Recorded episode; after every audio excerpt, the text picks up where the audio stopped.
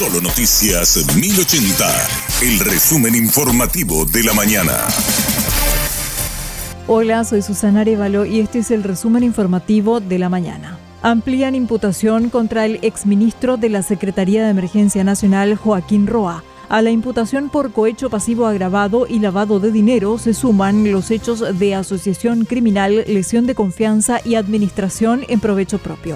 El fiscal Silvio Corbeta explicó los elementos encontrados en la investigación que ameritaron la ampliación de la causa. Son las extracciones de datos de los teléfonos celulares, en este caso el señor Alberto Cove, que fue realizado en el contexto de la investigación de ultranza.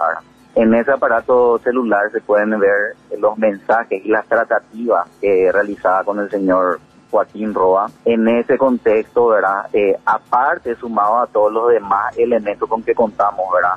Eh, llámese testimonios, documentos, informes de la Senadico, entre otras cosas, nos posibilitó a nosotros ampliar la imputación por los tipos penales de administración en provecho propio, que está tipificado en la ley 2523 eh, de enriquecimiento, también por una lesión de presunta lesión de confianza, también por una presunta asociación criminal y el lavado de dinero Inicia hoy la construcción de departamentos en el marco del programa Mi Vivienda Económica. El proyecto desarrollado por el Ministerio de Urbanismo, Vivienda y Hábitat está ubicado en la ciudad de Luque. El ministro Juan Carlos Baruja se refiere a este producto dirigido a la clase media. Son departamentos de 65 metros cuadrados en terreno del Ministerio de Urbanismo y Vivienda cuya construcción ha sido producto de una llamada, un llamado a licitación. Son 3.400 millones para la construcción de 12 departamentos de 65 metros cuadrados, eh, con un estacionamiento por cada departamento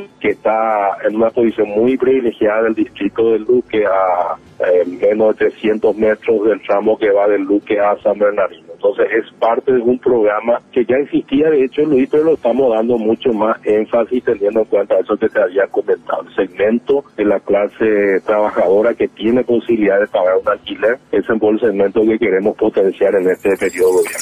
Extienden área de búsqueda de militar desaparecido hasta Pilar. La prefectura de la localidad se suma al operativo de búsqueda cubriendo el río Paraguay desde la desembocadura del río Tevicuarú. Al mismo tiempo, siguen las tareas de rastrillaje en la desembocadura del arroyo Lambaré en el río Paraguay. También participan activamente de la búsqueda las prefecturas de Alberdi y Villeta en sus áreas de cobertura.